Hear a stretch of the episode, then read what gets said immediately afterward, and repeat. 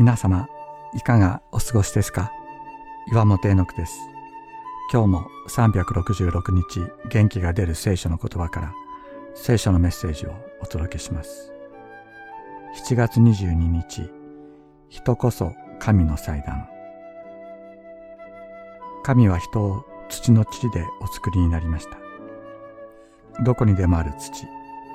しかし神がそれにご自分の姿を作り込み、命の息を吹き込まれたところに人の尊さがあります。神はモーセに土で祭壇を作るようにお命じになりました。それは土で作られた人こそが誠の祭壇なのだということを教えるためではなかったでしょうか。祭壇には捧げられた羊や牛の血が滴り落ちます。そこで焼かれる捧げ物の油や灰が落ちます。それらは土に深く染み込み、祭壇と捧げ物は一つとなる。神に捧げられる最も尊いものと祭壇は一つになる。その最も尊い捧げ物こそ十字架にご自分をお捧げになったイエス・キリストです。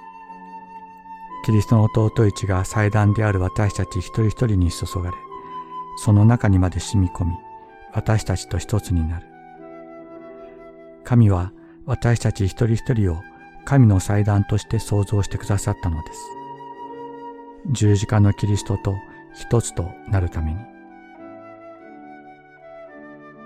私のために土の祭壇を作り、その上で牛と羊をあなたの全焼の生贄とし、和解の生贄として捧げなければならない。私の名を覚えさせるすべてのところで、私はあなたに望み、あなたを祝福しよう。出エジプト記20章24節。